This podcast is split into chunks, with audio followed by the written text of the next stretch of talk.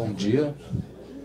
Obrigado aí pela presença de todos, casa cheia, sempre bom. Meu nome é Otávio Dias, eu sou editor de conteúdo aqui da Fundação Fernando Henrique Cardoso e hoje fui incumbido aqui de ser o mediador desse evento. É, então, nós gostaríamos de dar aqui as boas-vindas ao nosso palestrante, Eduardo Kuckerman, Edward Kuckerman, fundador da Catalyst Investments e do novo fundo de private equity Catalyst Cell Israel China. É presidente da Kuckerman Co. Investment House. Foi membro do conselho da Tuffing Technologies, é fundador da conferência anual Go for Israel. É coautor do livro Israel Valley, de Bouclier Technologique de l'Innovation, um Dr. Ruach, também já traduzido pelo chinês, para o chinês, italiano e português.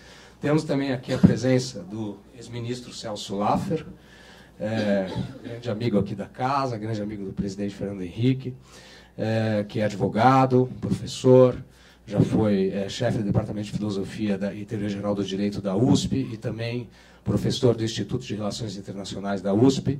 Foi ministro do Desenvolvimento, Indústria e Comércio e ministro das Relações Exteriores duas vezes, ocasião em que, inclusive, foi um dos organizadores da ECO 92 e presidente, presidente da FAPESP e membro da Academia Brasileira de Letras. Foi embaixador da ONU, na, do Brasil na ONU e na OMC.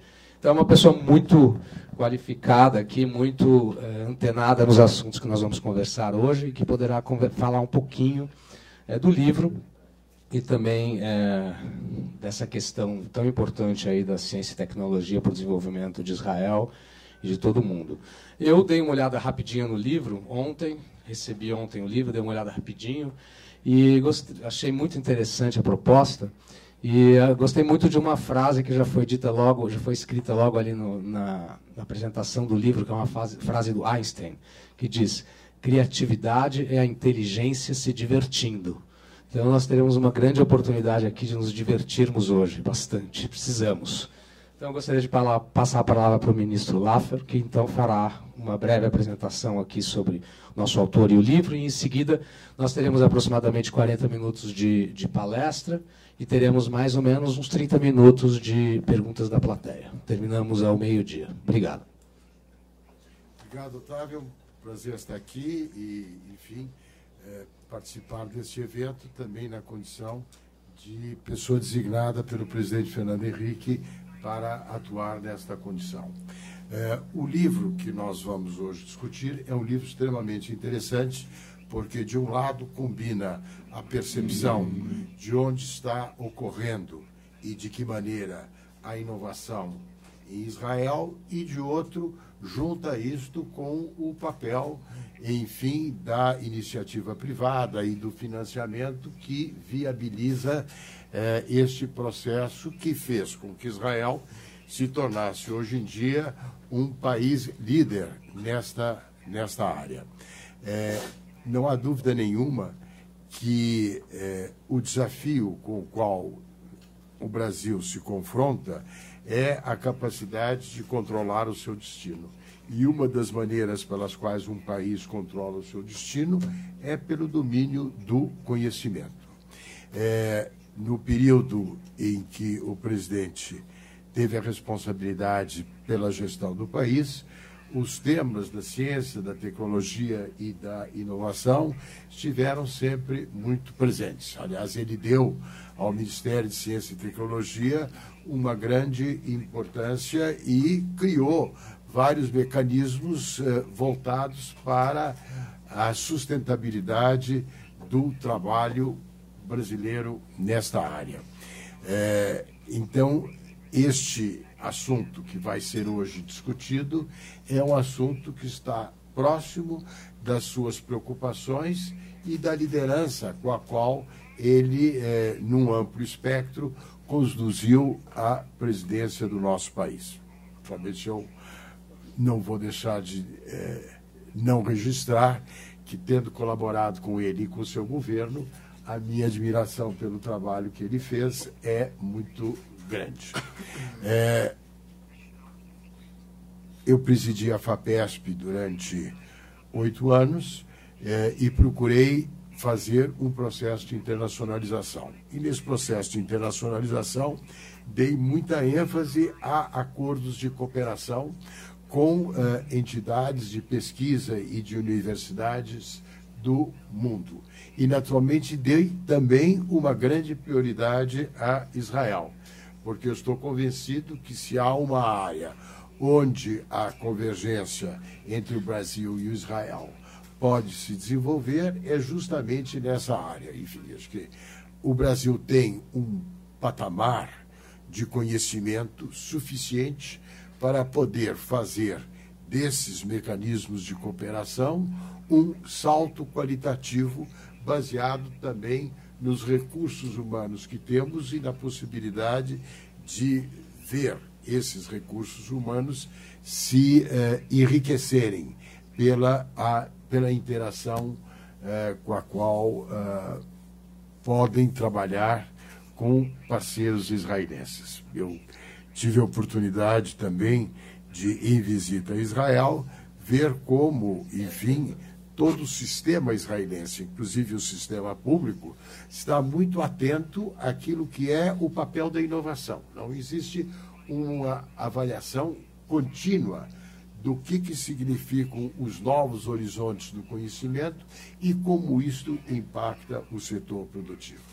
Concluo dizendo que também uma longa experiência no mundo da produção e da empresa me leva à óbvia conclusão de que esse é o caminho eh, da, do futuro do nosso país. E com isto, penso que teremos muito a aproveitar nesta brincadeira que o Einstein recomenda, não?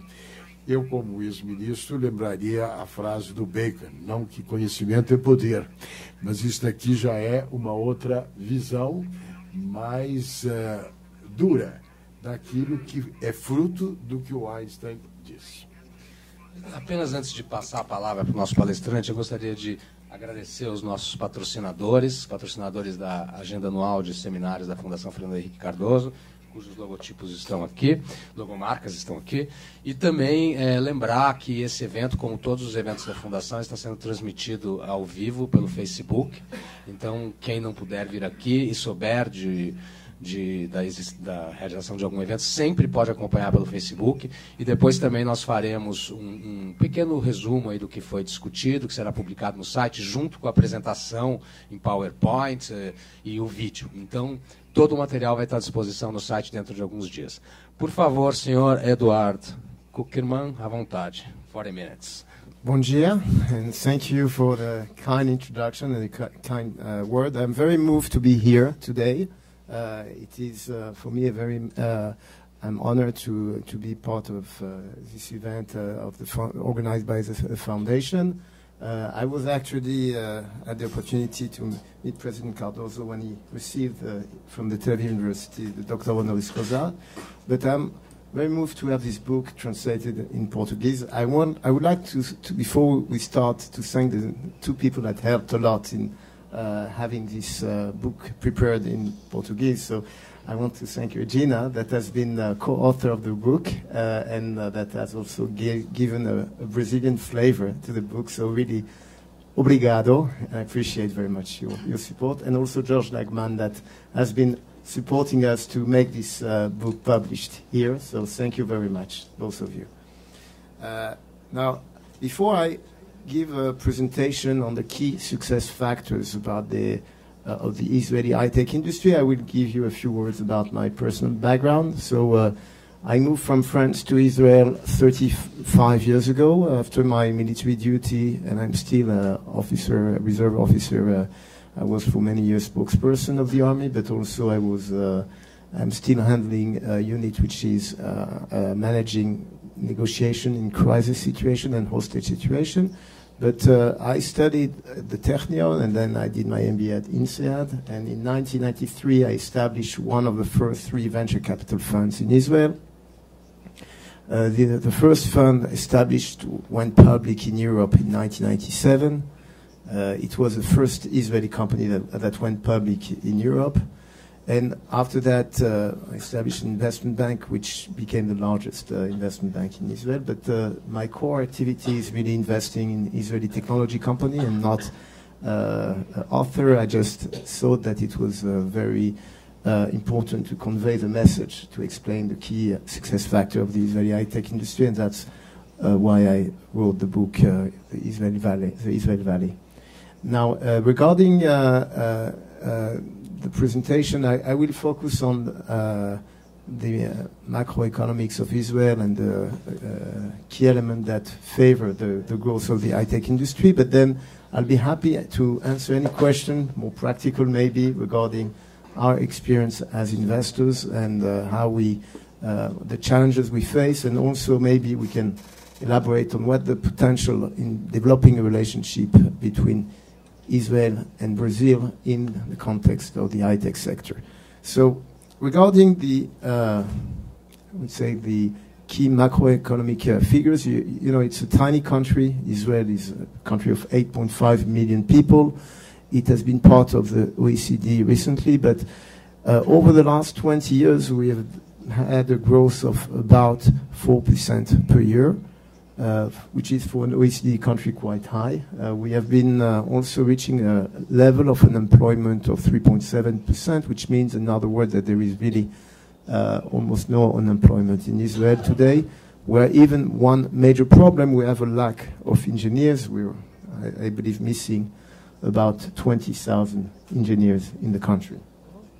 I will elaborate on seven key factors that had affected the industry the first element is the education. So, as you can see, uh, Israel has the highest number of engineers per capita, uh, and also we have the highest investment per capita in uh, uh in education. If you look at the percentage to the GDP, uh, what is also very special in uh, the educational system is a relationship, very close relationship that we have between the university and the industry. If uh, most of the major universities were established before even the creation of the state of Israel, you mentioned Einstein, so actually he came for the opening of the Technion and the Hebrew University back in 1925 or 24.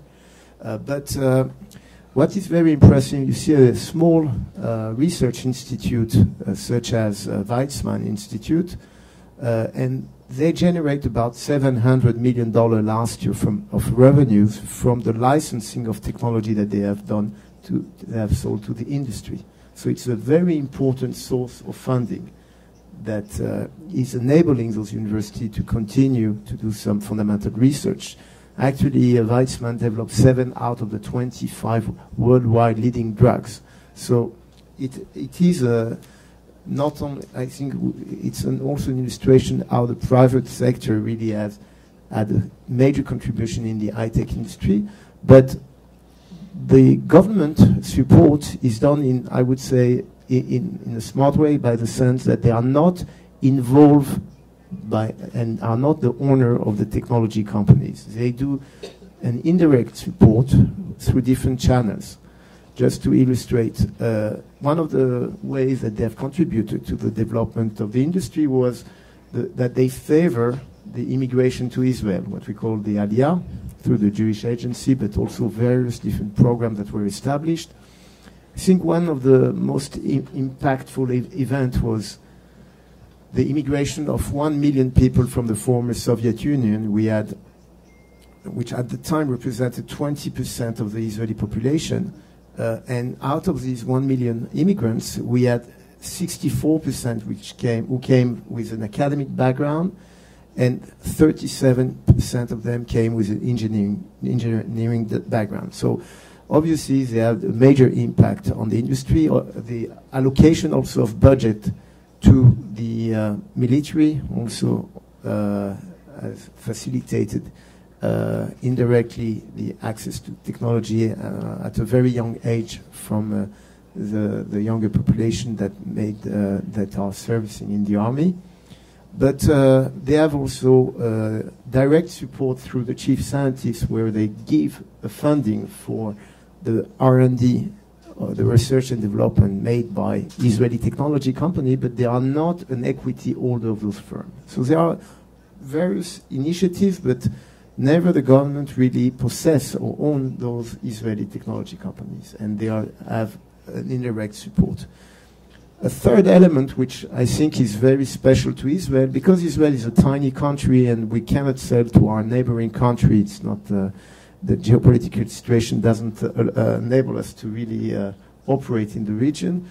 The Israeli company from day one think globally. When they develop a technology, it has to be competitive on the global basis. And we have here a few products or companies that are mentioned which became world leader. And I, I, saw also in Brazil that some of them have been quite successfully deployed. Just to illustrate, uh, when I came here uh, with my taxi, it was actually I, used the Waze, and most of them uh, are using this application, which was sold to Google.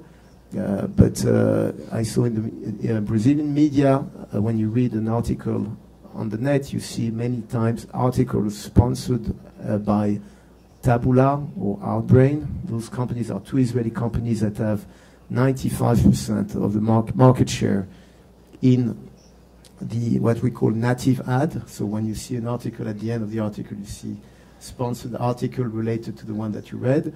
Uh, actually, last week there was a big announcement that Taboola bought Outbrain. I'm very happy about it because we are the we are shareholder of Taboola. We are we have been uh, investing in Taboola for many years.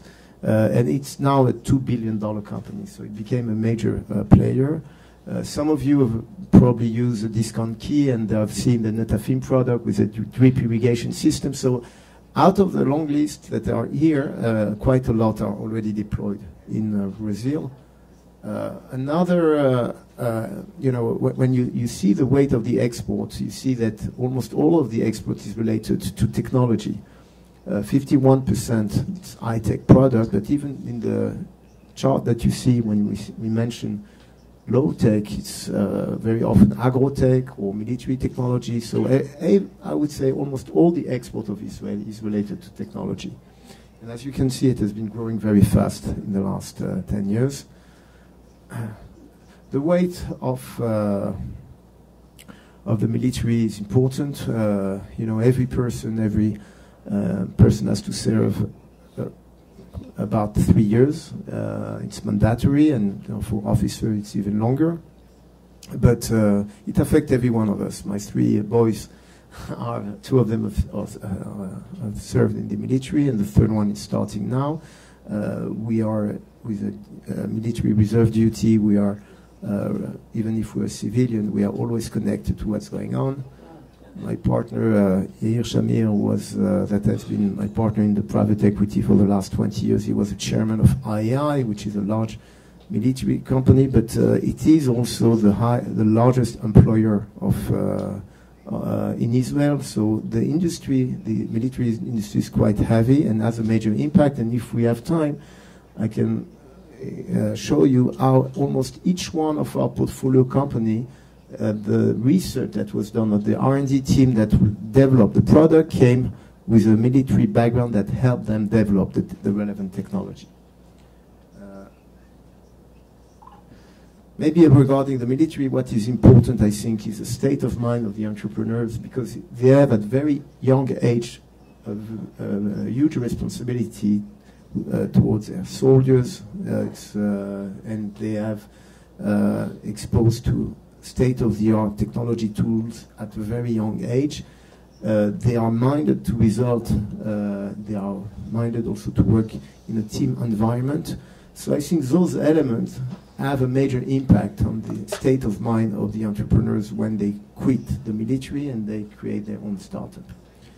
Uh, now, the role of venture capital, uh, this is uh, uh, something that is, has been uh, an amazing success story. When I started my first fund, we were only three venture funds in Israel.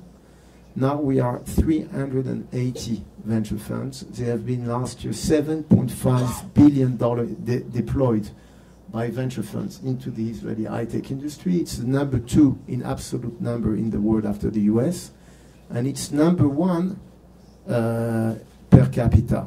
Uh, in some sectors, for example, in the medtech, it's half of what is invested all over Europe put together. So obviously, for a small country like Israel, it has a lot of uh, meaning. There are sectors where we have a leadership, like cybersecurity, now auto, auto tech uh, companies, uh, some biotech uh, sectors. So we, we have really been blessed with this venture industry. And one element that drives the investor to put money in the venture capital industry is that we have a nice uh, uh, track record of exit.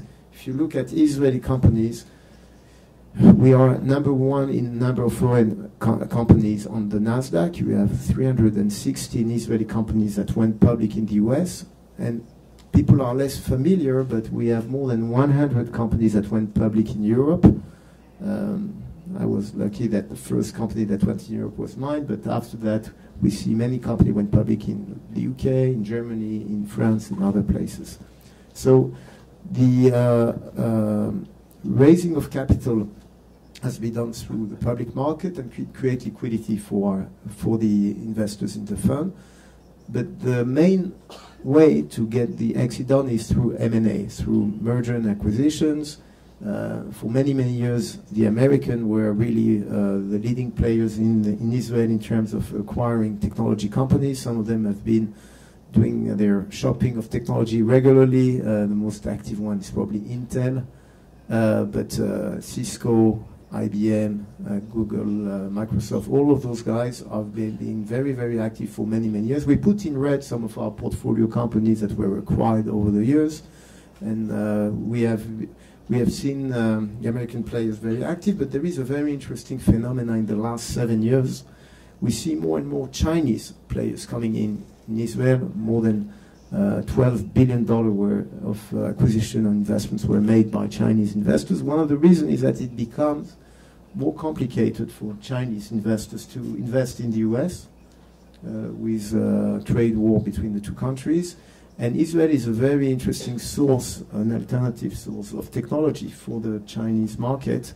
Uh, they look for innovation, uh, and uh, Israel can provide this innovation in, and uh, provide an alternative. And as I say, the sector in Israel, the high-tech sector, is controlled by the private sector. So you don't have a situation where the government can impose that if you have a Chinese buyer, you can say, no, we don't want to sell to a Chinese uh, client or we don't want to sell your company to China, except if we're speaking about regulated markets, which are the military market and the bank and financial institution market. So those are the only sectors where you need approval of the government. But regarding all the rest, obviously uh, the technology sector, biotech, medtech, etc. Any Israeli company would be authorized to do whatever they want in, in China. Uh, one element which is uh, very important in terms of key success factors, it is you know, the entrepreneurial spirit. And many are asking where it comes from. Uh, many of you know the word chutzpah, you know, how the Israeli uh, there, uh, and, and, and I think there is many reasons for that. But one of them is probably the Jewish education. There are, you know, uh, values that we are exposed to at a very young age in the Jewish education.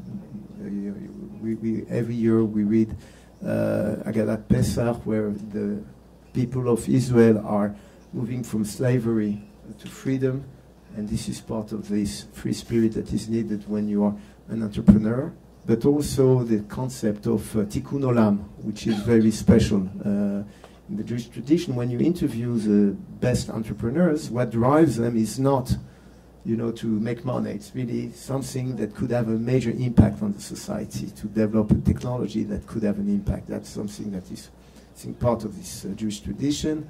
Uh, obviously other elements, the resilience, we've been facing a lot of challenges in Israel, whether it's because of the geopolitical environment, the wars, or the scarcity of water, uh, and uh, we, have, we had to, we had been challenged for many years, and technology was a solution to resolve some problem. And uh, so you have a, a long list. I will not elaborate to keep more time for questions and also an attractive investment environment. Uh, so we enjoy the same weather as Brazil, and uh, the beach of Rio de Janeiro are, could be compared to the one of Tel Aviv in some ways. But uh, what we also enjoyed very uh, a, legal system which is very transparent. Uh, we have also favored the investment of foreign investors by giving tax exemption for investors in high-tech sector and also the employees, for example, when they get their ESOP, the employee stock option plan, they don't pay tax on capital gains. So there are many elements and the legal system which is very much inspired by the Anglo-Saxon uh, system, uh, as Israel was uh, uh under the British mandate before 48. Our legal system are very much uh, depending on this, uh, based on this concept of the British law. maybe a few case studies. I, I would elaborate on maybe two companies that we have been investing in.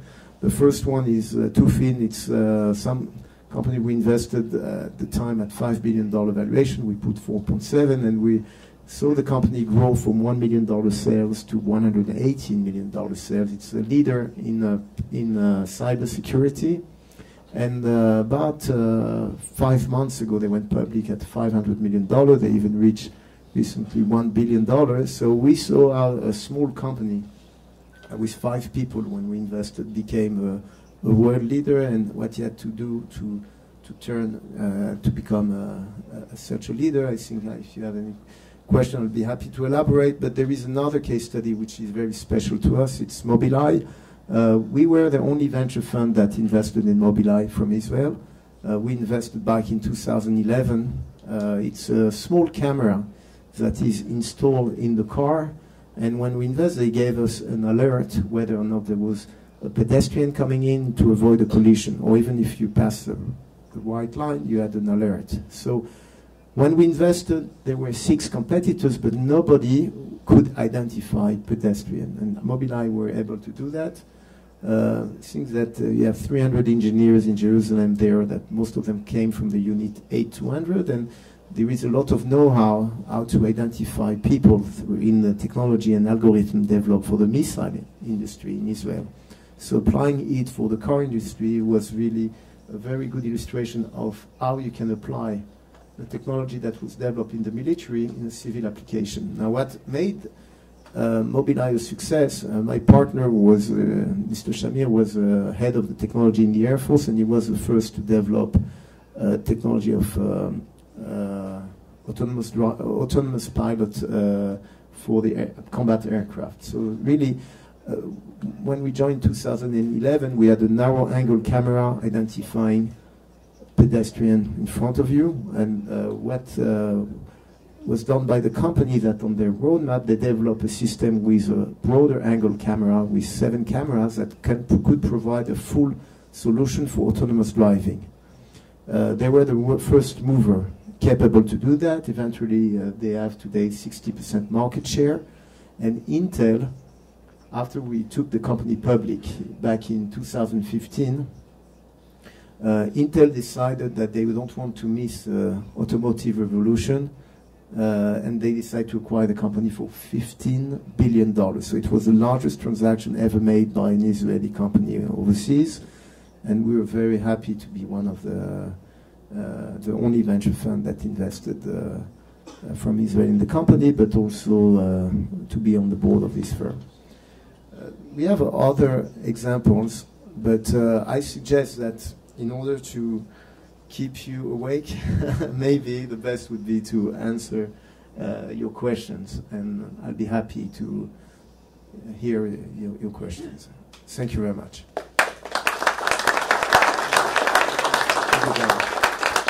Obrigado. Thank you. Uh, our speaker was very fast, so we have more time for questions. And, uh, we, nós vamos coletar aqui três perguntas de cada vez, e aí nós passamos de volta aqui para as respostas. Temos aproximadamente uma hora aqui para conversar. Ministro, gostaria de dizer alguma coisa antes, ou fazer algum comentário? Não? Ok. Quem gostaria de fazer perguntas, então? Temos um aqui, outro ali, outro ali. Vamos pegar essas três primeiras, depois a gente continua. Aqui, por favor.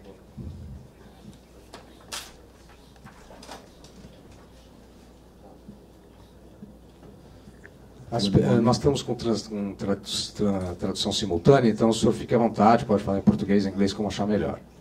Good morning. Good morning, thank you for your presentation.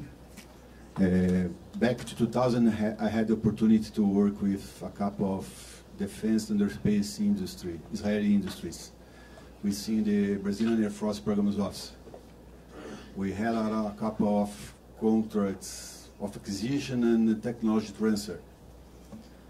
And uh, we are very, it was very interesting because uh, we, we tried at that time in 2000 to put a mirror in the innovation scenario that we had in Israel at that time.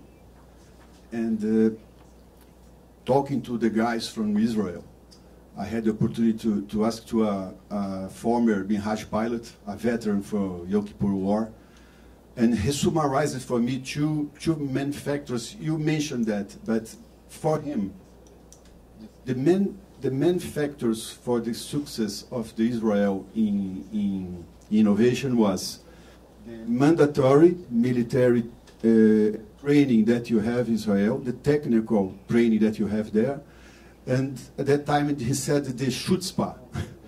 and he summarized for me that the most important things were those, those two factors the mandatory military training you mentioned and the chutzpah. Uh, at that time he, he, he, he said that was the, the self the extreme self-confidence of people from Israel. That's the main factors for the innovation success in Israel. Thank you very much. Okay, if, if you have a question, that's even better. Yes, please. okay, please. It's better if we...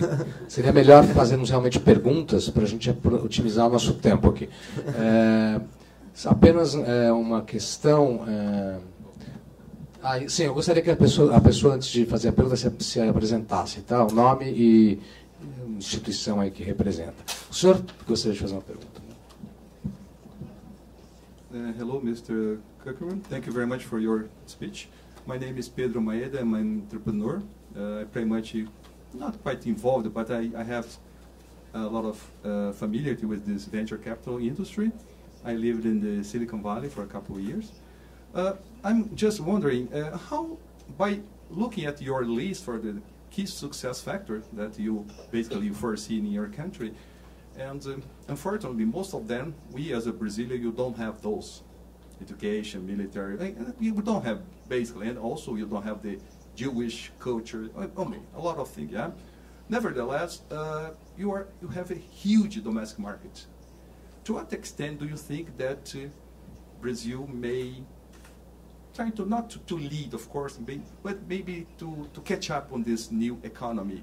Because it's quite regarded that uh, Silicon Valley, Israel, and China are basically taking the lead on this innovation industry.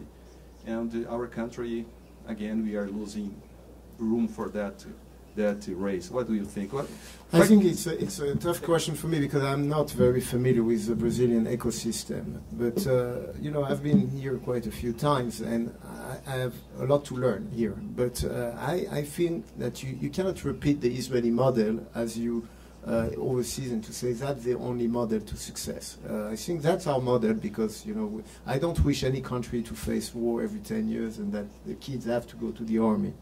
Uh, it's something when you're a father of a kid that is in the army, don't you don't wish to have your kid there. But uh, I think that there are a lot of things that we see here in Brazil which uh, which are very strong. And the agro, the agri industry is a very strong industry. The fact that you have a huge local market, it's a huge industry. You see that China successfully developed their economy, uh, and they are not necessarily focused. I mean, the weight of the international business is limited as compared to the local market. So there is a lot of opportunities here. People are open-minded, educated. Uh, you have uh, uh, uh, we have the impression that there is also uh, the spirit of entrepreneurship. I've met with many entrepreneurs in a conference I joined yesterday, and and, um, and there is a huge opportunity. My, because I'm not an expert in Brazil, what I'm we, what I would like to see is more Israeli company being present here, because I think that uh, we have complementary capabilities, and uh, we think that Israeli companies have a lot to do in Brazil they, there is a huge market potential. Uh, they have strengths in sectors that could have an impact, uh, like the agro sector. Obviously, the water uh, uh, treatment is also, for example, in Israel, the, the reusage of water is of reach a level of 90%. Number two country in the world is Spain with 24%. So uh, we have no choice but to reuse our water. Uh, we started, we were the first country in the world to develop a solution with reverse osmosis to, for desalinate, to de- desalinate the water. Uh, and the drip irrigation system or the solar energy panel are some of the solution. I've I've seen many Israeli companies that have a huge potential in Brazil, and they don't are not enough familiar with this market. One of them, for example, I hope that you will see in the future, they develop. It's a company called StoreDot that develop a technology to do a fast charging for the mobile in three in 30 seconds. And Samsung invested in them, but more recently, BP, British Petroleum, or Behind Petroleum, has invested because they developed a solution to charge an electric car in less than five minutes. So if you're able to charge your car in a period that is similar to the time that you need to fuel your car, that would be uh, a game changer for the electric uh, car industry. And that's something that could potentially be deployed in, in Brazil. So there are many application development right now in Israel that have a huge potential in Brazil. We invest in mature companies, uh, so typically companies that have already done it in the US and in Europe, and we help, would like to help them in, uh, in, in emerging market to enter into those markets. So we have strong investors from China and that they are helping them to develop their operation in China, and we would like to also gather some Brazilian investors to also invest in the fund and invest in the companies and maybe invest in the subsidiary of the Israeli companies in Brazil, especially strategic partner to develop their operation in Brazil. But that's, I think, uh, what we would like to achieve in the, in the coming future. Perfect. We have a question there, I think, and another one here. Would you think it's a good idea to collect two or three and then you if it's question, I'd rather one after the other. That's perfect. No okay. problem. We have time. So there. Uh, my name is Geraldo Cohen. I'm, I'm consultant in software and uh, IT processes. And my question is with all this uh, success in innovation and startups and uh, being sold to large companies, uh, why don't we see in Israel multinational companies, Israeli multinational companies, perhaps with the exception of Teva, I think? So, the, the, it's a good question because many people say that uh, the Israeli companies are sold too fast. It's a startup nation, but it's not a nation where the company are deployed globally. And that was the case for many, many years. Uh, and uh, I remember in conferences 10, 15 years ago, people say, why don't you have uh, a Nokia in Israel? So I'm glad we don't have a Nokia in Israel. but uh, but uh, what we see is that uh, I think there are. It, it's related, I think, to this uh, to the strengths of the country. We are good as entrepreneurs, uh, as uh, innovators. Uh, the, the, for many many years, it was very hard to develop some skills in managing management and in marketing globally, and also the sell to the end product was done by the Cisco of the world, by the Google, by the IBM, etc. Uh, we were provider of technology to those guys, and they were at one stage acquiring our technology because they were in contact with uh, the, the final user. But this has changed recently. I have to say I've been following the high-tech industry for now 26 years as an investor, and we see a, a new uh, profile of entrepreneurs in the last, let's say, five, five, ten years. People that are not afraid of going to the consumer. And this is possible because of the internet. Some of the products that you have here, uh, I mentioned Taboola that you use here because you read the newspaper. It's you know you go directly to the consumer. Uh, Waze is going directly to the consumer, and um, this is something that is possible with the new generation of entrepreneurs that we see that thanks to the internet are able you don't need a big retail to operate in each country you can do that through the net and that's why we see a new generation of companies that have this ambition to become a global player and also the, this is possible because you get more and more funding possible. You see more unicorn. Unicorn is a company that is around one billion dollar value, which is still private company. Now, in the past, we could not afford to build unicorns because once you get to a value of $100 million, you couldn't raise more money and you would sell the company. Today, you get access to capital. 7.5 is a huge number, billion dollar, and therefore you can get the funding that enables you to become a major player. I mentioned to you that we bought uh, Taboola, bought Outbrain uh, couple of weeks ago, 10 days ago, and in the announcement, on top of issuing shares, we paid uh, $250 million of cash. So we, we, we, this type of transaction could not be done by an Israeli company in the past. Now it's possible. Uh, there is uh, this funding issue enables to get more and more unicorn, but it also means that it takes more time for Israeli company to go public or to be acquired because you build uh, larger companies. And that's a problem for early stage investors. If you look at the uh, time that is required from the day a company gets the first funding to the exit, today it takes 14 years. Five years ago it was eight years. Uh, in order to go public in the US market, to attract lead banker, you need to get close to the $1 billion valuation. 15 years ago, you could go public at $100 million value. So it was, uh, uh, you, you, could, you could exit at a lower valuation. You could sell the company at a similar value of $100 million. Today, the number have changed. If you expect a, a large company to acquire your business, they will not acquire simply a technology, they will acquire a business with a sound business model, and that uh, uh, is also uh, uh why it takes more time. And uh, that's why we also shifted our investment strategy. In the first fund back in 93, we did early stage, and from 2000, we started investing in more mature companies because of that reason. Nós temos uh, duas perguntas daquele lado, depois eu retorno para cá. Temos duas perguntas daquele lado ali. Com certeza.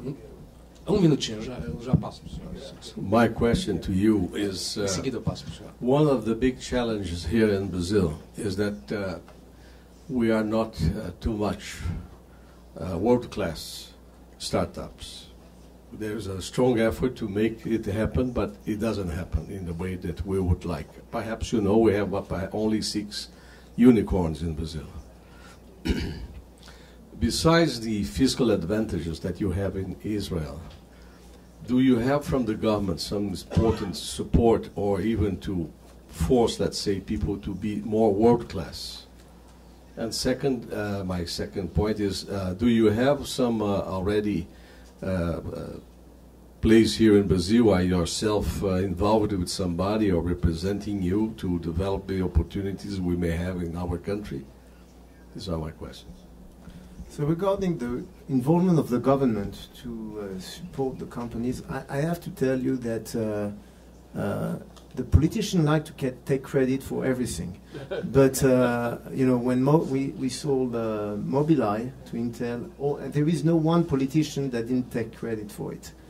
But as I said, de facto, the support is indirect. Uh, I mentioned in Mobileye, for example, we had 300 engineers coming from 8200. So de facto, they help because they train uh, soldiers in this special intelligence unit. Uh, the support is indirect because of the education. It's indirect because of the immigrants that came. For example, Tufin, the company that we took public uh, five months ago, I was shocked because the founder, when, I, when we backed him, it was a young uh, entrepreneur and one day I introduced to him an investor, the head of EBRD, the uh, Bank of Development uh, for Eastern Europe. And even though I backed him for many, many years, didn't know. After the meeting, the guy of EBRD gave compliments in Russian to uh, one of his colleagues about the entrepreneur. And Ruvi, the CEO of uh, Tufin, replied in Russian. I didn't know that the guy that I backed, that was a former employee of Checkpoint, was an immigrant from Russia. And uh, I, I, think that these are really the indirect support that they give, but they are not really active, they are not shareholders, they are not supporting the business because the business is anyway international. It's not a local business. So the government cannot uh, facilitate uh, much in terms of their business contribution. But the indirect is there. And uh, regarding your second question, what, what we, we did in the past, for example, in, we have uh, decided because we invest in mature company to help Israeli company to grow in China. So we raise money in China. We have more than 100 million dollars of our last fund that was uh, invested from Chinese investors, and we were able, with our Chinese investors, to help our portfolio in in China. Uh, we have, have established a team of 10 people in Hong Kong to to offer our support for free for our portfolio company to help them grow in China thanks to our local partner, uh, which is China Everbright. Uh, we would like to achieve a similar uh, objective in Brazil, maybe not the, of this magnitude, but we are here also to, to try to find some investors to get interested interested in the Israeli high-tech sector and what those companies could do in Brazil. And once we have the critical size, we will establish jointly with a local partner a team to support the deployment of the Israeli companies. Here we don't have yet uh, um, uh, reached that point, but we were aiming to reach that point uh, in the coming months. Nós temos mais uma pergunta ali, depois nós vamos passar aqui para o senhor que já. Sim, depois nós voltamos para cá. Hey Edward, uh, my name is Gustavo Brandt. I'm, uh, I'm the head of DocuSign in Brazil. We were uh, two years ago a unicorn there in Silicon Valley. Uh, we bought uh, a company there in Israel. My question here is more a personal question. I've been exposed to Silicon Valley because of DocuSign and other companies that I that I worked in the past. Uh, Latin America, as we discussed here, it's a huge market, and um, personally, I would like to explore a little bit better the opportunities there in Israel. Um, know those startups, understand who or which can have potential uh, in the Latin America market. I actually plan to be there uh, next month, uh, a personal trip. How you would advise me uh, on, on how can I explore this, uh, this uh, universe of opportunity or Israel opportunity? So, you know, uh, I really recommend that you would contact me uh, directly and we, we will uh, try to identify the relevant company for you to that could bring some value to you or could be uh, a potential partner for you in Israel. We will be happy to do that. Uh, we have done quite a lot of, uh, I would call it matchmaking between Israeli companies and international companies through different events we organize. We are uh, the founder of a conference called Go for Israel. And uh, uh, we are organizing our 23rd event on, the, on December 2nd in Tel Aviv at the Hilton. We host about 1,000 participants for each of the events. Uh, this year we did three events, one in, uh, in uh, Zurich, one in China where we had 1,400 participants. We brought 118 Israeli companies there and we organize more than 1,000 one-on-one meetings between Israeli companies and, and uh, Chinese investors. We are doing that. We have an application that we have developed to make sure that those meetings are uh, effective so that when an Israeli company goes there, they have quality meetings. Uh, we are doing our next event on December 2nd uh, in Tel Aviv, and you're all uh, invited to join this event. Uh, we try when we get uh, some of those visitors to know in advance what is of interest for them, and we try to organize those one-on-one meetings before.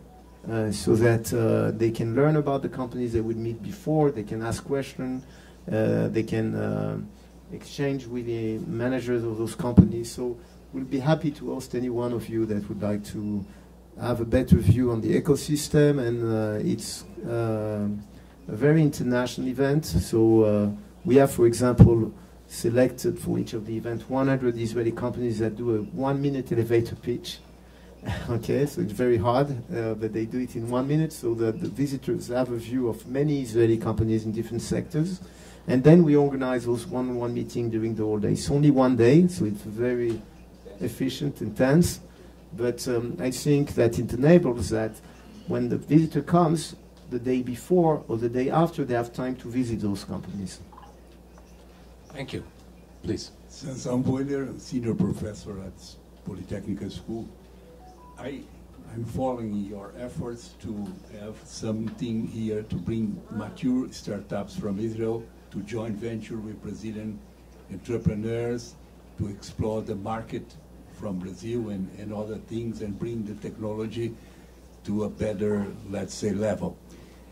I think that will be very interesting to know from you what you think we could do here to, after your presentation, after the book translation, how we could prepare the, the entrepreneurs, the Brazilian entrepreneurs, to take advantage of this effort that you are doing as many years. I think this will be very nice to us because you know with what you have presented here, you know very well some Israeli technologies and some Israeli important companies that went public.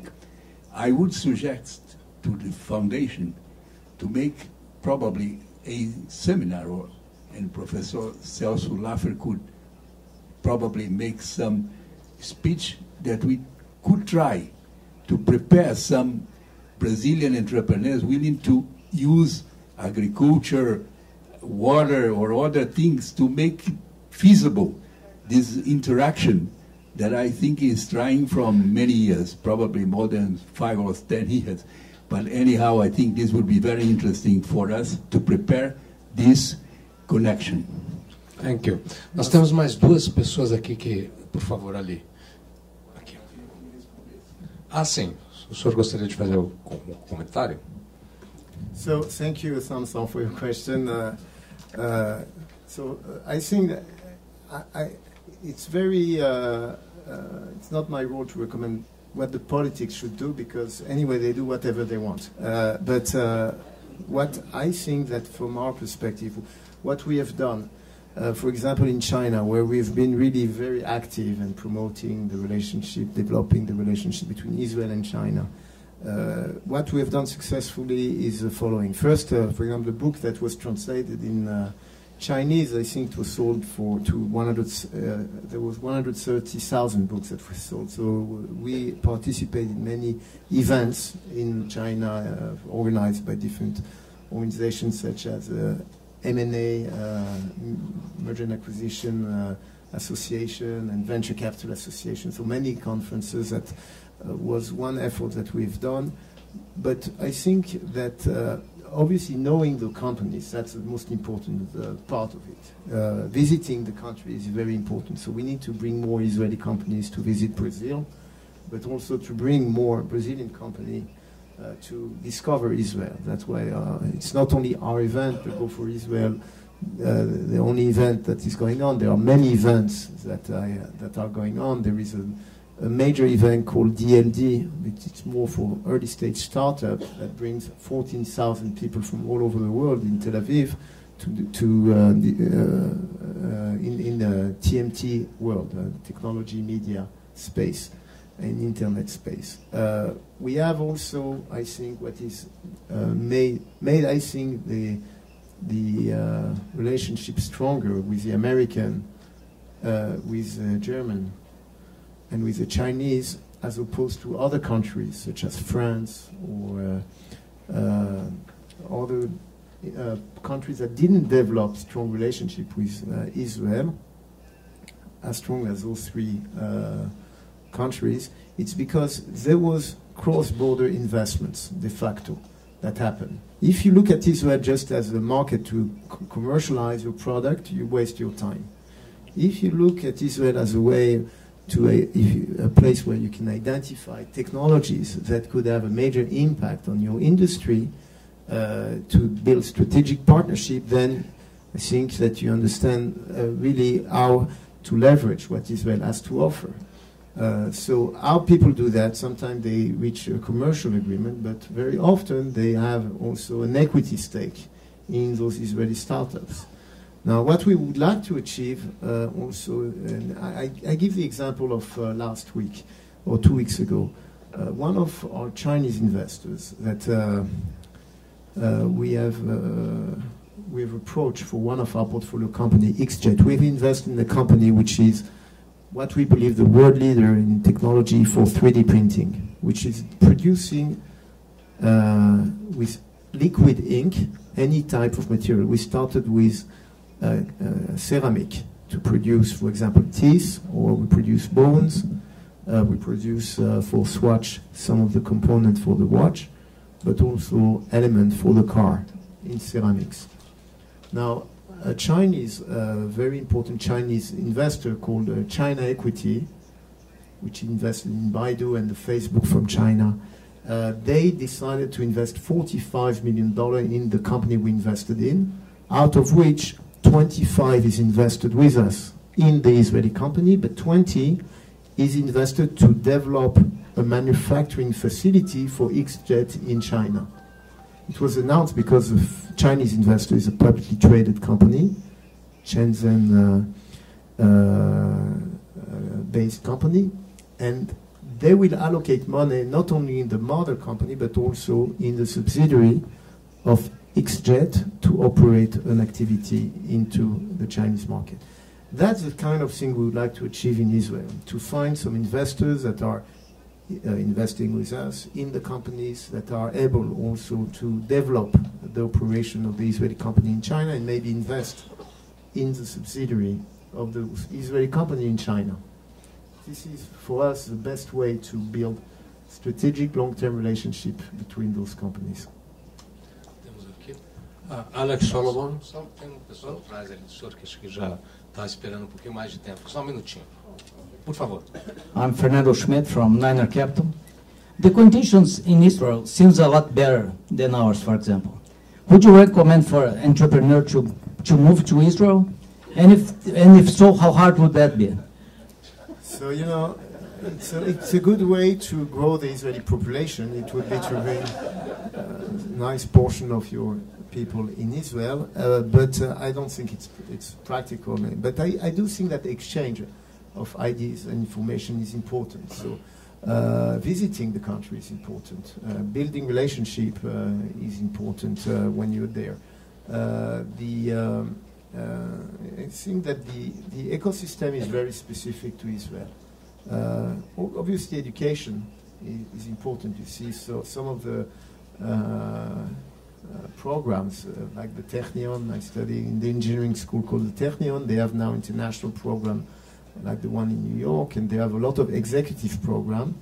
People coming from all over the world to come for a short period of, of time uh, to to the universities. Um, uh, you know, Tel Aviv University has a program, the Hebrew University has a program where they train uh, executive uh, in uh, specific uh, classes related to entrepreneurship. But again, I don't think that the model of Israel can be repeated. There is uh, the co-author of the book, Professor Daniel Rouach, that I, I, I wrote the book in, uh, the, the, uh, with him. He wrote a book which is called The Silicon Valleys of the World, and he compared different Silicon Valleys. Everyone has his own model. You cannot repeat the Israeli model uh, in every place. Uh, but some of the elements could be helpful. Uh, to in terms of the, the education and and, uh, and, things which relate to the entrepreneurial spirit that one gain in Israel. But uh, still, we think you have a lot to do in Brazil. Thank you. Please. Okay, uh, still Alex Solomon as formerly. I had the pleasure to write some uh, words, uh, introductory words to your yes, book, and I'm very honored for that. And uh, my question is uh, quite provocative, so you can feel free to skip it. Uh, I skip it. Anyone has good. another question? Go ahead. How, how do you, no, uh, you will skip it. How do you cope uh, BDS? Since you mentioned already in uh, your, your, book, you mentioned it, so it's not taboo.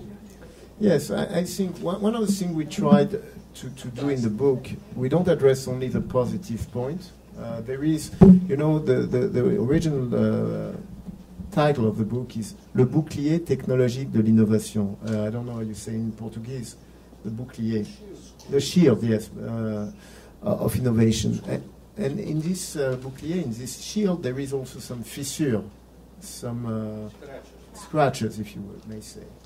And, and we need to analyze those. Uh, for example, one of the key challenges we are facing uh, is before we get to BDS, we're facing the problem of lack of engineers in Israel. We're missing about 20,000 engineers. So how we manage that? A lot of the people are doing outsourcing of uh, R&D development in Eastern Europe, in India, in, in many countries. Maybe uh, there is an opportunity for some companies to do development in Brazil.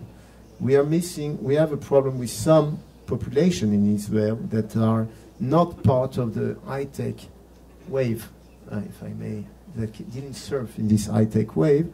I speak about the, mostly the Haredim, the ultra-Orthodox population that for many of them don't speak English, didn't have a Western education in engineering.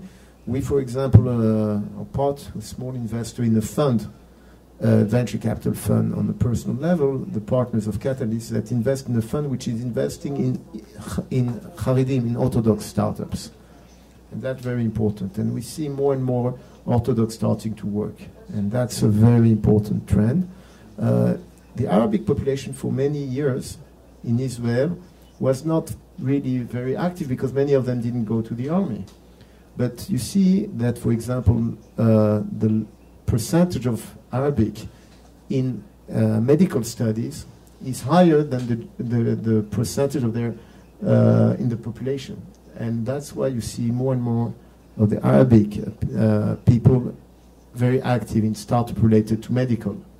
Uh, and, uh, and, and, I, and if in the past the level of revenue of the Arabic population in Israel was much lower than the Israeli one, it, the gap has been reduced a lot there is really an emancipation of the population, the Arabic population in Israel. So that's less of a problem. But uh, there's still a lot of part of the population that needs to be integrated to this startup nation wave. Now, regarding the BDS, uh, it is an issue in some countries. BDS is uh, the initiative of boycott against Israeli product so that you, you see that uh, some of the companies are pulling out of Israel. Some of the musicians are not uh, deciding not to show to, to, have a show in Israel, etc. There is a lot of pressure that is done. Uh, unfortunately, this pressure is sometimes efficient. On the other hand, I will tell you, it's very strange that the uh, BDS, which is uh, has been founded by uh, people that are uh, anti-Semitic against the state of Israel, and even some leaders are former terrorists. it's amazing to see how successful they are in some places. And uh, um, I, I, do think that uh, de facto you see some BDS initiative in the Western world, but you don't see so many Arabic countries applying the BDS rules. Because, uh, for example, if you buy uh, Apple or if you buy a pharmaceutical product, there is a good chance there is some of the development of an Intel chip you're using would be developed in Israel. And de facto, you don't see uh, any Arabic sheikh boycotting, uh, uh, you know, leading product because they are selling in Israel. You know, they will still buy Mercedes and drink Coca-Cola, and they will still buy a, an Apple or an Intel chip if they need one. So it's not um, applied in the Arabic country, but there is some attempt from uh, this organization to put some pressure on uh, companies. Uh, I think it has a very negative impact uh, for, first, it's illegal in most countries, like in the US Uh, it, to boycott a country, even in the French, according to French law. And also, sometimes it has a negative impact on the Arabic people in Israel. For example, there was a lot of pressure done on SodaStream, a product with, which produced soda, and because they claimed that SodaStream was active and had production facility in the West Bank. And it's true, I think they employed 3,000 employees from Arabic employees from the West Bank. So SodaStream had, because of the pressure of the BDS, to pull out of the West Bank. And they lost 3,000 jobs. in the West Bank. So it's really absurd. So it's not very efficient, but it is a threat, and we have to be cautious about it. Mais perguntas? Deixa eu só ver se tem mais alguma outra pessoa aqui esperando. Por favor, aqui. Já volto ao senhor. Hi, my name is Vitor from a, a coffee shop nearby, but I worked for a few years in an Israeli high-tech company. Uh, my question is on the investments in, in uh, startups, you put some case studies of success. I'd, I'd like to hear from you uh, some case studies of failures, why it failures, and how to avoid failures. You know, I don't know about failures. You know, we have only had success. I've never heard about any failure. But more, more seriously now, uh, I think that uh, we, we have done, we, we had a lot of failures. And uh, for example, in my first fund, out of nine companies, the one of 93, only one succeeded. Fortunately, it made the return of the fund, uh, the, this one success, we had 67% IRR uh, for the first fund. But we, we, we lost eight companies. And, and one of the things people say, what are the key criteria when you invest uh, and why? So obviously, for us, the key criteria is the management, the quality of the management. Uh, but uh, many of the companies we, we backed had an amazing management team, and they failed. Uh, and one of the, re- uh, the the first reason why a company is shutting down is one reason, one criteria, that they are, they don't have cash. Then they have to shut down their operation. And and for many years it was very hard to raise money for many Israeli companies. Now it's easier. But one of the way that we have managed to uh, reduce the number of failure is that uh, I told you that it takes 14 years today from the day you get the first investment to the exit. And the funds, many of the funds have a limited period of time of seven to 10 years. So how do they manage? Even if the company is successful, they need to get to shut down the fund before the company managed to get an exit. So that's a problem. So one of the things we've done, we've invested in more mature companies over the years. If you look at our portfolio companies, they typically are more than 10 years old. We also are buying out existing shareholders. That's something that we are doing more and more. Instead, most of the funds, 95% of the fund, are putting money in. And uh, we decided, and we did, for example, Omrix is a good example. Uh, by chance, you have the slide here. We started back in, you see, in 2005, we invested in that company that was doing 20 plus 27 million dollar sales and was still losing money 10 years after they were established. So what we did is that we bought Series A. This company had J series of, share, of shares, especially in the medical field. It takes even more time than the average industry in terms of number of years before the exit. So we invested, I think, about 14 years after the company was established. You see, the Series A invested in 95, and we invested uh, back in 2005, 10 years after they were established. So we bought all the Series A. Anyway, the company, we bought it at $45 million valuation. Anyway, all the series were converted before the IPO into common shares, so we didn't care to buy preferred A. And then the company went public at 110 a year afterwards, and they reached even at the peak $800 million.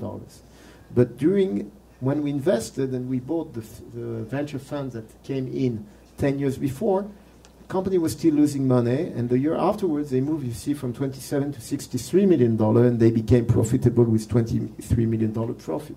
So one of the things we did is that we did invest in much more mature company. We did a lot of direct secondaries. This is called a direct secondary when you buy out existing shareholders in a company. In the new fund, for example, we have in our data room identified what are the best 150 companies, and we looked at who have been the investors that came in more than 10 years ago. Sometimes they came 20 years ago, and that's a way for us to uh, identify companies that have already a proven track record.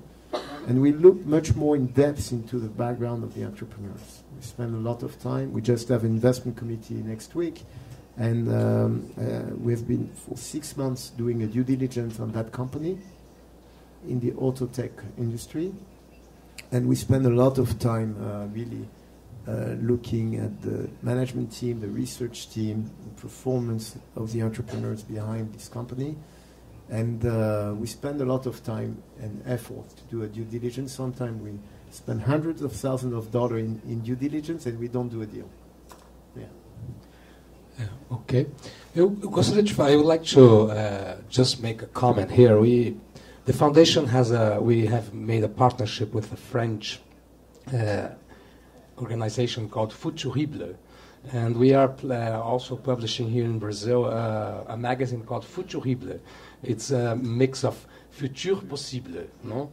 And uh, in our last number, which you can you can find at our, our, website, our last number, which was published just some some weeks ago, we uh, asked for a Brazilian, uh, very famous scientist called Carlos Nobre, and his brother Ismael Nobre. It's a family of scientists, and uh, he wrote a very interesting article for us about the Amazon, which is a big deal now here and everywhere. And uh, he was in this article he was talking about the possibility of uniting technology and and uh, our our big di- big diversity in, in the Amazon to develop a new ro- a new way of uh, of uh, developing the Amazon, which uh, would preserve the forest uh, intact and the rivers and everything, and at the same time using all the technology that we could use to make more expensive products and things like this. So I would even give you um, a, book, a magazine for you to have a look. Of course, it's in, it's in Portuguese, but we, I, we also have a translation in English I will send to you. What do you think about this idea? And another, uh, just another question related to Brazil as well that I would like you to comment. Some, I think two years ago we had a speaker here. He, he, I think he was, I don't remember his name now, but he, I think he was very linked to the universities in, in Israel.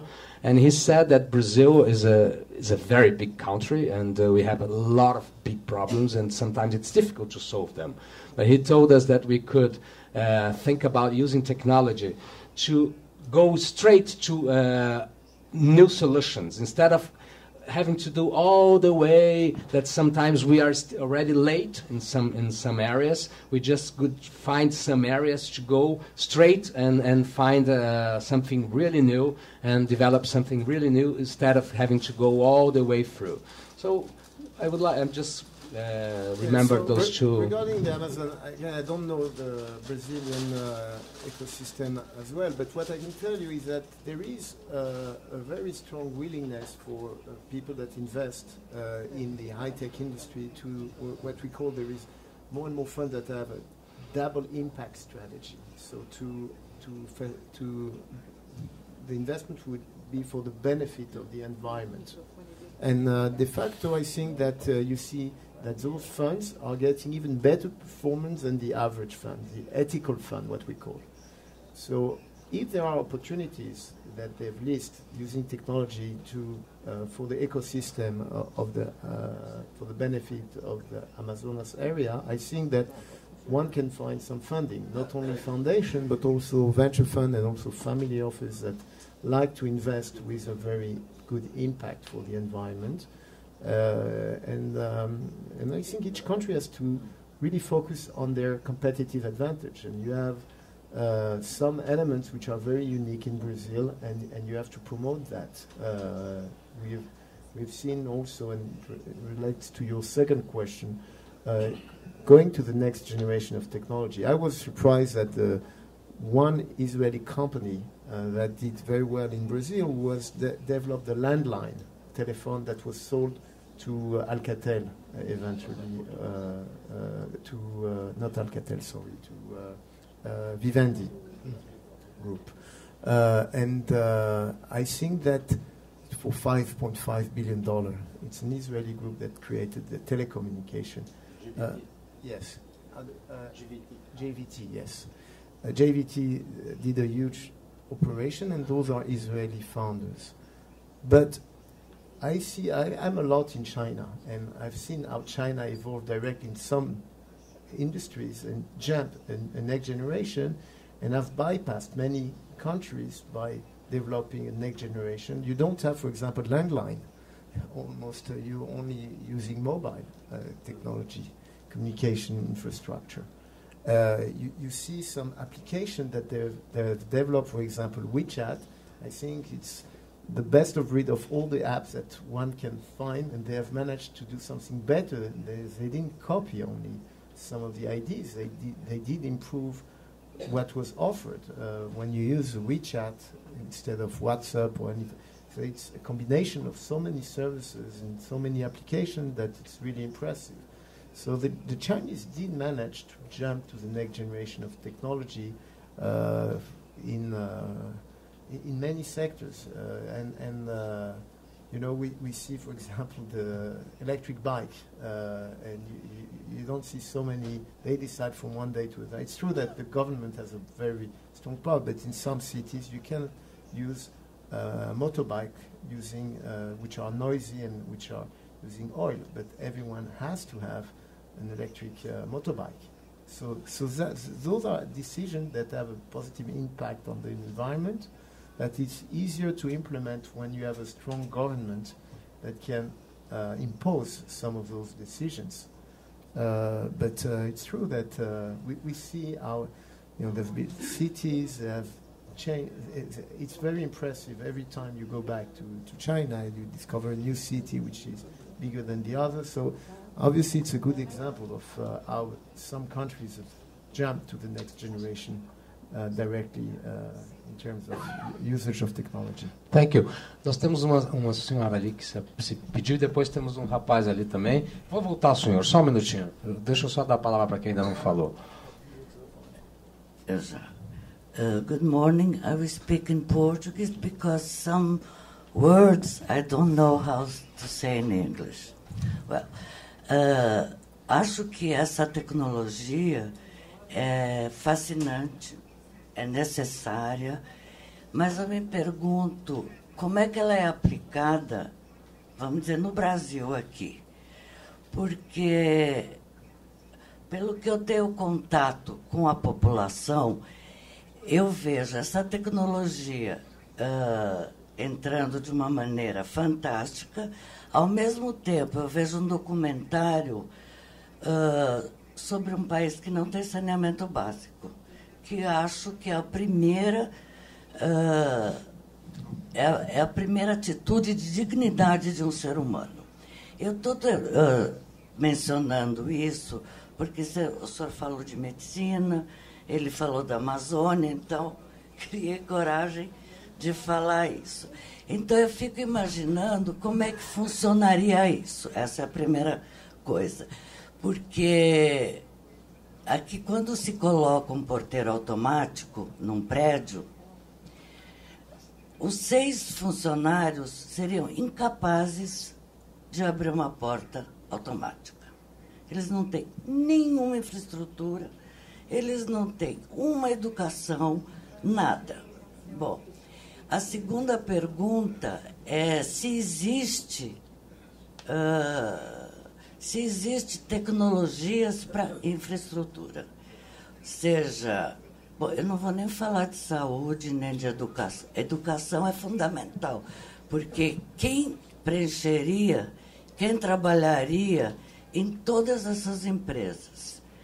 Uh, eu pediria a senhora, por favor, para concluir a sua... Então, estou concluindo. Por favor.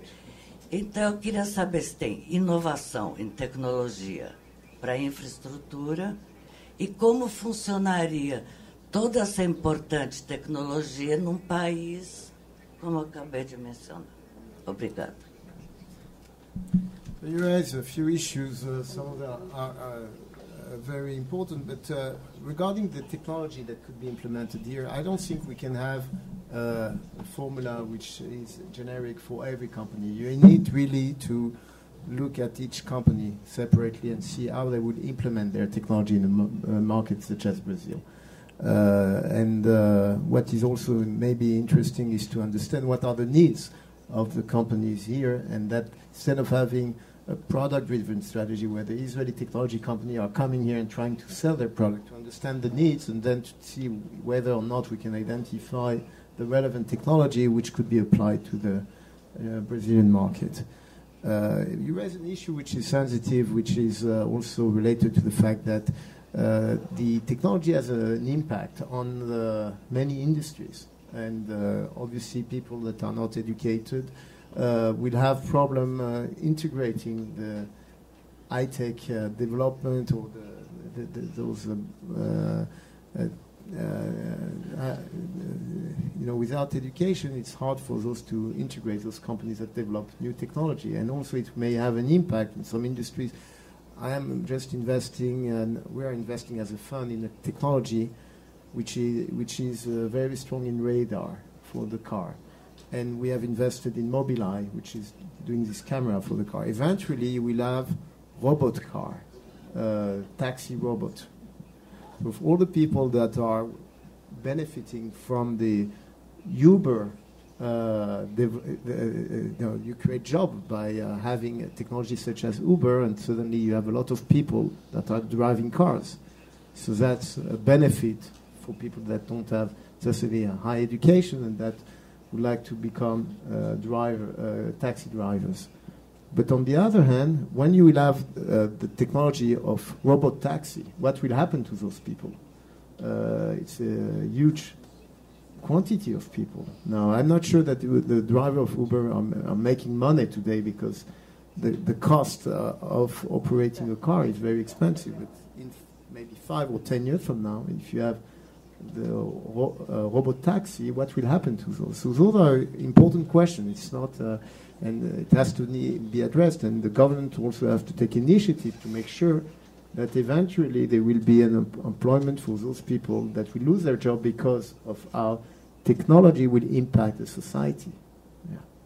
É, nós estamos com o nosso tempo mais ou menos terminando. Nós temos aqui uma pergunta desse lado, uma pergunta do lado de lá. É, e vou tentar fazer também o do senhor e depois, infelizmente, acho que nós teremos que concluir. Então, por favor, senhor. Hi, my name is Mauricio Endo, and I'm a partner in charge of government at KPMG. Uh, my, my question is about the, the new 5G technology. We have heard that uh, this is going to impact very strongly whatever industry or whatever people that live in this world because it's uh, something that will allow uh, broadband communication between people, between equipment, between everyone. And how do you see this new technology impacting uh, these all the, I think the, the environment of uh, technology and digital around the world. And is it something that is going to happen in Israel quicker or it's going to take more time? Because in Brazil, we're talking about having the new license of 5G starting to be sold next year. But there are other places in, in the world that will start quicker. Where do you see that happening first in, in the world? Unfortunately, in Israel, the private sector is moving very fast, but the governmental sector is moving very slow. Uh, and uh, when you speak about 5G, you need the government to take some measures and to move fast. They are not even able to establish right now a coalition, and we have been facing uh, two elections in a few months, and maybe we'll have a third one in the coming weeks. So uh, uh, I'm not sure whether or not it will happen short term, the 5G uh, infrastructure in Israel. I don't think so. But obviously, what is important is that this infrastructure will give access to internet for all. And the question is what you do with that. Uh, but uh, uh, I think that it's positive that you're able to use data in an exponential way. And we are all using today our mobile for so many applications. What you know we used to do uh, having uh, uh, a, a, lot more. I mean, the, the, life is much more efficient now. I don't know about when and where it will be deployed in Brazil versus the other countries, but I think uh, overall it's a positive move that uh, if it's deployed faster in Brazil. Thank you. Por favor, tem um rapaz ali no, no canto ali. Hi, I'm Luca Girardi. I'm uh, urban planner. I research uh, uh, social and environmental impacts of uh, accelerated technology innovation. so you may skip you have my a lot of work to do. you may skip my question as well.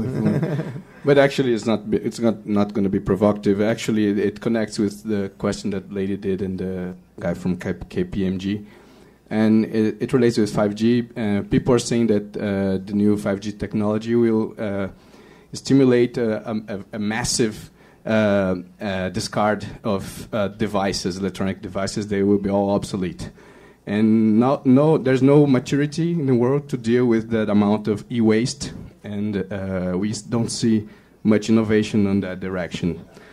So my question is regarding this this uh, problem, which is very very serious. Uh, I would like to know if there is any kind of investment in Israel on circular economy, on e-waste uh, treatment, and reverse logistics and biodigesters, biodigesters and if there's any special company to look at on that subject. Uh, I mean, th there is more and more funds looking at those sectors. Uh, uh, we, we, we, are looking at uh, uh, more mature companies, and those companies in that sector are, are typically are more early stage, uh, and before they, you have a proven business model, where we look at company with a existing operation and, and proven business model, it's something that um, we don't see so many uh, mature companies at that stage. Uh, regarding companies that have a positive impact on the environment, there is a very developed green tech industry in Israel.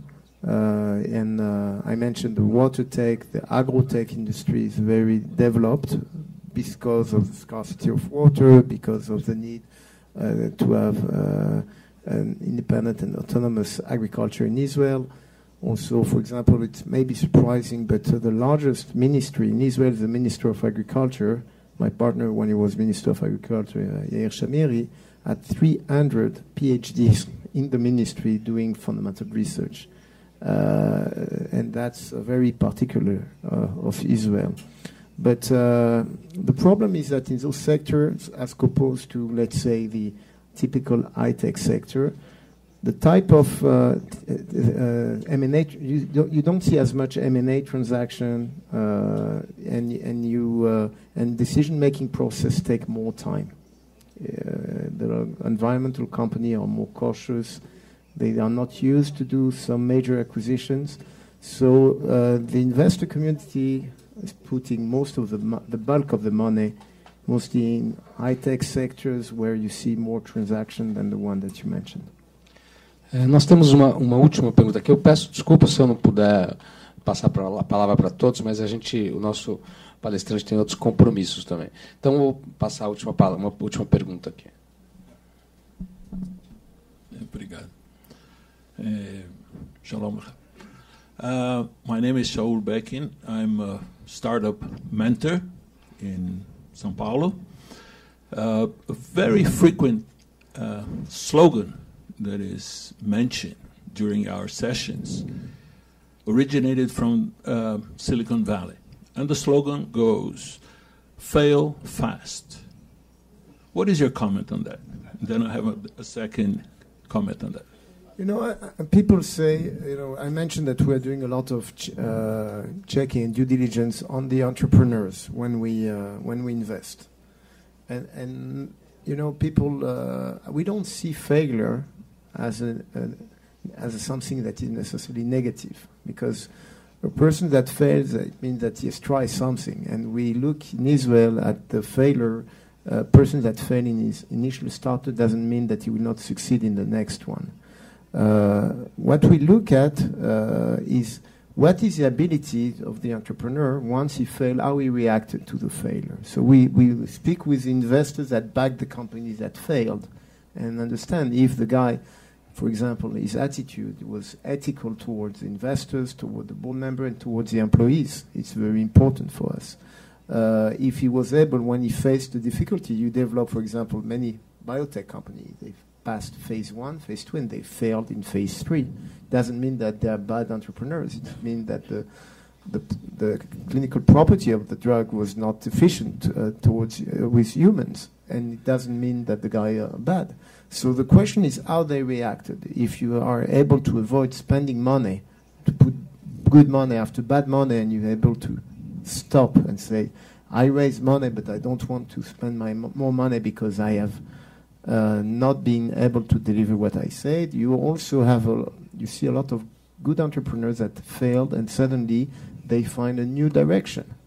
Uh, with the support of the shareholders, they can say the, the, initial business plan didn't work out. Let's go for another direction. I can tell you that in my first fund back in '93, we had nine investments and we received 1,500 business plans. None of those business plans reached their target. None of those companies managed to get the target that they've shown in their business plan. I can guarantee you that. But the question is how they manage that, how they, uh, you know, for example, one element that we, we look at when we invest, we know that the company will not get that target, so we want to make sure that they have enough cash to, when the process is delayed, that they have enough cash in order to operate. So we, we want to see an attitude uh, from the entrepreneur that they understand that uh, okay there will be failures and how they will react to that and what is the alternative way uh, if this in initial way didn't uh, is not successful how the, what is their plan B and those are as as important elements that we look at uh, as uh, you know failure is not necessarily a bad word mm -hmm. okay. okay. Ministro, o senhor gostaria de fazer algum comentário final? Eu acho que cobrimos muito bem o conjunto de assuntos e acho que foi. Tá, tá. Acho que cobrimos muito bem vários assuntos de grande interesse e o diálogo foi muito, muito frutífero entre nós todos. É, acho que tivemos uma manhã rica e frutuosa. É, eu apenas gostaria de mostrar, então, para os senhores essa revista que eu comentei. Essa revista é publicada na França desde os anos final dos anos 60, início dos anos 70, e Futurible, e a gente agora lançou esse, esse novo produto aqui, que é Futurible em português. Essa aqui é esse é o último número, ele está disponível na, no, na, no nosso site é, na parte de publicações, é, pode baixar gratuitamente. E aqui tem é, traduções de quatro artigos publicados pela Futurible na França e este artigo que eu falei, que foi escrito inédito para o Brasil, sobre o projeto Amazônia 4.0. Gostaria de dar um de presente aqui para o nosso palestrante e depois também vou mandar para ele a nossa tradução em inglês. Bom, muito obrigado a todos pela presença. Obrigado, obrigado. Thank you very much.